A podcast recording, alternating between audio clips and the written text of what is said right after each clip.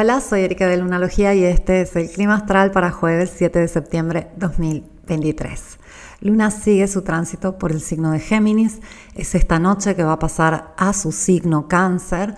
Lo hace antes de la medianoche en algunos países de Latinoamérica como México, Colombia, ya después de la medianoche en Argentina y obviamente en España ya más cercano al amanecer y es su signo, siempre sentimos un poco más profunda la luna cuando está transitando en cáncer, eso nos dice que bueno, parte del fin de semana va a tener la luna en cáncer y este, ya a partir del domingo la luna entrará a Leo, que es justamente el signo del sol. Domingo es el día del sol. Así que este, tenemos un par de días que se vienen de profundidad y luego este, vamos a sentir un poco de alivio. Pero por su parte, el Sol está entrando en un trino con Júpiter. Eh, hoy se encuentra en el grado 14 de Virgo, Júpiter retrograda desde el grado 15 de Tauro. Entonces mañana va a ser exacta esta alineación que es muy benéfica y en este caso muy benéfica especialmente para todos los asuntos eh, más prácticos, económicos, para este, hacernos cargo de, todos los pendientes cotidianos. Eh, siempre Júpiter anda por ahí dando bendiciones. Es un gran benéfico, o sea, el gran benefactor se ocupa de bendiciones, pero también se ocupa de expansión, de crecimiento. Entonces, este, esto nos pide crecimiento, por más que estamos en un momento donde todo se siente muy bloqueado por los retrógrados, etc.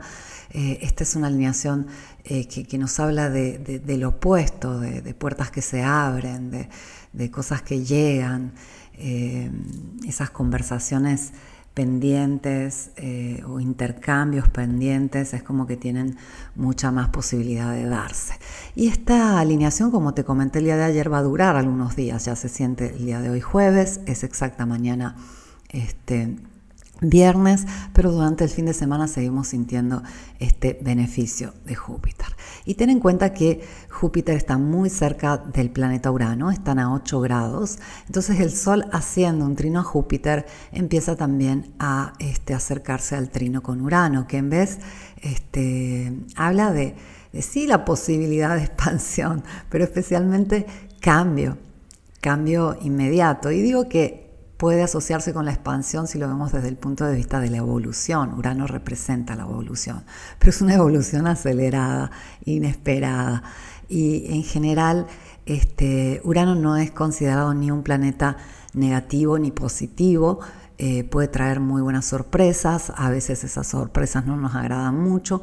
Ten en cuenta que mm, mañana cuando el Sol se encuentra en el grado 15, de Virgo y hace un trino exacto a Júpiter, está eh, a 8 grados, igual a 8 días, el Sol se mueve un grado al día, eh, de hacer el trino a Urano, pero esto va a hacer que eh, estén destacados los dos planetas, Júpiter y Urano, y este, se sienta lo que representa esta conjunción que aún debe darse entre Júpiter y Urano en 2024. Ya te hablé de esto, eh, vimos por ejemplo noticias muy raras eh, cuando estaban este, acercándose mucho. Eh, de por sí habla de cuestiones inesperadas a nivel práctico, físico, terrenal, natural y la posibilidad de buena, este, buen crecimiento. el tema es que el crecimiento eh, o la expansión los tomamos como palabras positivas y sí creo que lo son, eh, pero hay que tener en cuenta que normalmente la expansión y el crecimiento cuestan, molestan, a veces duelen. Eh, o a veces necesitan un cierto proceso donde ese aprendizaje del nuevo territorio que conlleva una expansión tiene su costo. Yo, por ejemplo, en este momento me encuentro muy, muy apasionada estudiando este, astrología mágica. Es una astrología muy antigua, tradicional, eh, que te enseña a elegir los momentos para hacer talismanes. Es una rama de la astrología para mí fascinante, pero eh, todos los textos a los cuales hacemos referencias son muy, muy antiguos.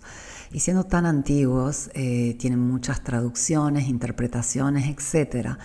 Entonces hay que ir, este, como todo lo que se aprende, experimentando y viendo el efecto.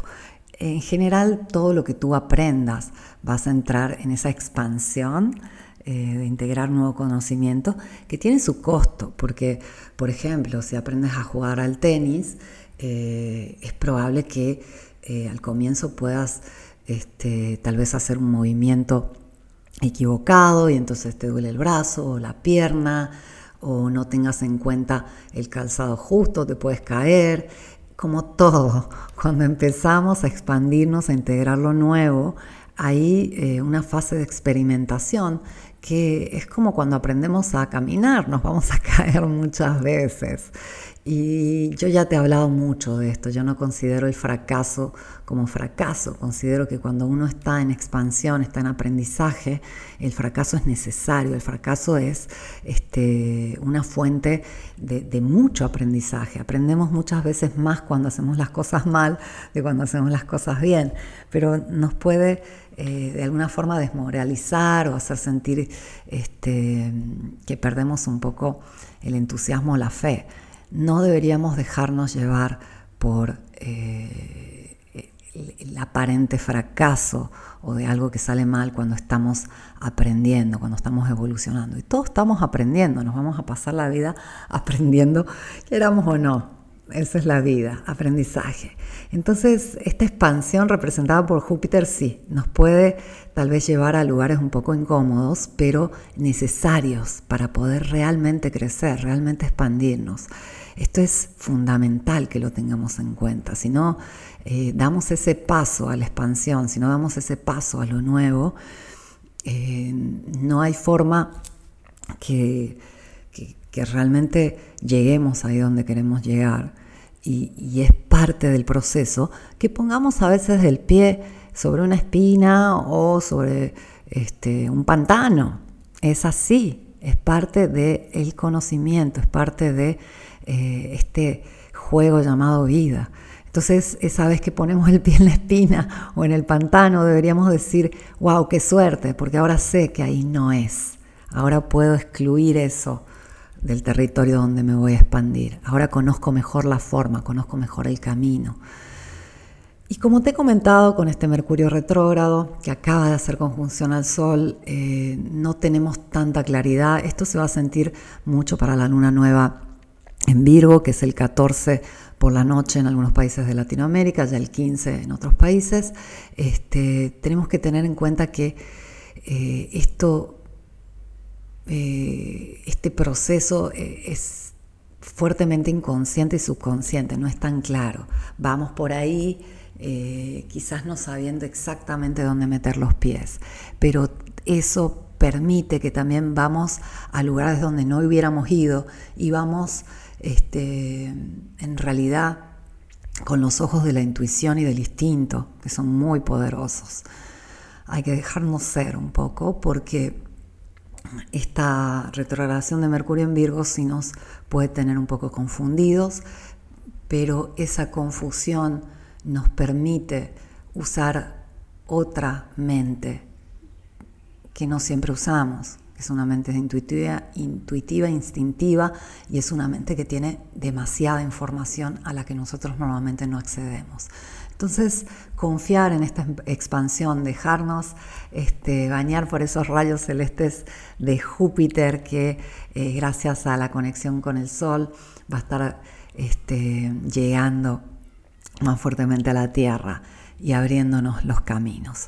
Recorramos esos caminos sin miedo y si en el camino pateamos una piedra, pisamos una espina o ponemos el pie en un charco, tenemos que estar agradecidos aprendimos una lección y, todo suma. Esta es una filosofía muy jupiterina, es muy de Júpiter decir todo suma.